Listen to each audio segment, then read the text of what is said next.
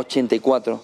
Está con nosotros Lorenzo Bernaldo de Quirós, presidente de Free Market eh, Corporate Intelligence. Lorenzo, buenos días. Muy buenos días, ¿cómo estáis? 7,6% al final la inflación. Leíamos eh, el pasado fin de semana en informe de Free Market también eh, cómo esa inflación podía llegar incluso a doble dígito en primavera. Está en el camino, ¿no? Sí, yo creo que vamos clarísimamente en una pendiente alcista de la inflación. El 7,6 no es un suelo, sino es el, punto para dar otro salto. Y yo estoy absolutamente convencido que vamos a tener el mes que viene o el próximo o el mes siguiente, vamos a llegar a una inflación eh, de dos dígitos. Esta dinámica es imparable eh, y es profundamente inquietante, porque vamos a cerrar este año con una inflación media en torno al 8 o 9%. Esto supone un escenario realmente muy grave porque es un tres puntos además de diferencia respecto a la, inflación media europea prevista por el Banco Central Europeo, que va a ser indiscutiblemente más alta todavía que la que prevé el Instituto Emisor de Frankfurt este año.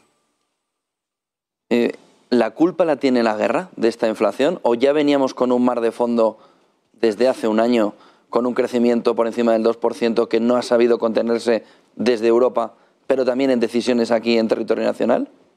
La, inflación es siempre y en todas partes un fenómeno monetario. Llevamos 10 años en la Unión Europea y en prácticamente todos los países industrializados dando a la máquina de billetes de los, de los bancos centrales de una manera desaforada. Eso antes o después tenía que trasladarse inexorablemente al IPC. Si a ese escenario le sumas el choque, el choque, primero la pandemia, luego el choque de oferta inicial sobre la producción y los precios que ha generado la primera subida de los precios de la energía, y le sumas el choque adicional que ha dado la guerra, indiscutiblemente la inflación es imparable. Entonces, ante esta situación, el gobierno español eh, ha mantenido una política de gasto que ha estimulado aún más la demanda. Tiene unos tenemos unos mercados, sobre todo el laboral, de una rigidez extraordinaria que nos impiden ajustarnos a un shock de oferta de estas características. Y, en tercer lugar, tiene unas expectativas de que nada de eso se va a modificar. En este escenario, la situación para España es terriblemente delicada porque es una situación muy similar a la que vivimos a finales de los años 70, como apuntabas muy bien, con tasas de inflación muy altas y en la que obviamente no tenemos instrumentos eh, directos para controlar la inflación, salvo una política fiscal restrictiva y una política muy agresiva en el lado de la liberalización de los mercados. Eso ni está ni se lo espera. Ante este panorama, vamos a España está abocada a un escenario de estanflación este año y si hay subida de tipos porque no va a ser suficiente el tapering, la, reducción del programa de compra de deuda que anunció ayer el Banco Central Europeo para reducir las tensiones inflacionistas, corremos un serio riesgo en el año 2023 de entrar en una recesión inflacionaria. Imagínese usted además, o imaginaros, en un escenario como el español con una deuda 125 del Producto Interior Bruto, lo que supone una subida de tipos. Es un escenario estremecedor y en el que el gobierno, obviamente, está haciendo una política económica que es radicalmente incompatible con las exigencias de la economía española. Con esa inflación, ¿el gobierno debería revisar urgentemente los presupuestos generales del Estado? Por supuesto tiene que revisar los presupuestos generales del Estado, el cuadro macro, lo tiene que revisar todo. Si, los, presupuestos eran ya increíbles antes de encontrarnos en esta tesitura, ahora ya no, es que sean increíbles, es que son, con perdón, una tomadura de pelo. Con una inflación media del 8 o 9%, te vas a tener una incidencia brutal sobre las partidas presupuestarias que están indiciadas al IPC, en concreto sobre las pensiones. Una inflación media del 8 o 9% supone un 15.000 millones de euros aproximadamente más en el aumento del gasto en pensiones.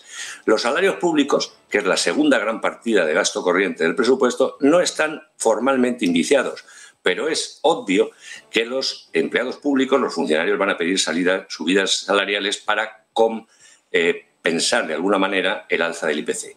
En ese escenario le metes un segundo chute al gasto público. Por otra parte, una economía que va a crecer este año en España alrededor del 2%, eh, los ingresos automáticamente se reducen porque vas a crecer menos. Con lo cual, el objetivo de déficit eh, que el Gobierno estableció al diseñar esta, este texto presupuestario es absoluta, era inalcanzable y ahora no es inalcanzable, es un objetivo de eh, Hacienda ficción. Objetivo de retrasar esa revisión del cuadro, del cuadro macroeconómico de los presupuestos. Poder gastar lo que se prevía gastar en un cuadro y en unos presupuestos diferentes. ¿Va por la vía del gasto? Sin duda alguna. Ellos van a gastar, van a seguir gastando. Estamos además en un periodo, entre comillas, prácticamente preelectoral. El gobierno no tiene ninguna intención de reducir su política, su política de gasto público, con lo cual nos va, esto es el flautista de Jamelín. Tenemos a un gobierno que va tocando la flauta y nos lleva directamente a un precipicio económico. Una situación de esta inflación es una situación gravísima y mucho más grave cuando tienes los niveles de deuda que tiene en estos momentos España. En este escenario tenemos el riesgo no solo de no, eh, no alcanzar el PIB del 19, que eso antes de, este escenario yo pronostiqué que, ibas, que no lo íbamos a alcanzar en el 2023 y probablemente lo alcanzaríamos en el 2024. Esto va a constituir un lastre enorme para que la economía española vuelva a recuperarse y va a exigir un ajuste muy, muy, muy intenso y muy doloroso que cuanto antes a la sociedad española para que no se lleve falsas expectativas. De esta solo se sale con un chorchileano, sangre, sudor y lágrimas, con un cambio de gobierno y con una política que sea creíble y que ofrezca confianza. Ninguna de esas dos hipótesis están en estos momentos en la agenda pública española. Ah, solo una última cosa. Eh, ¿Se puede decir ahora ya que ese cambio de las pensiones ligadas al IPC ha sido un error gravísimo, que incluso el Gobierno quiere cambiar ahora después de haberlo hecho?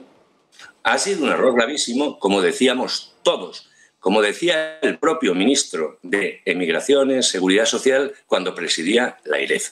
Es un disparate, que lo único que hace además es, aparte de a corto, agravar el problema del endeudamiento del sector público, es una bomba de relojería que precipita todavía más la insostenibilidad del sistema de pensiones en España.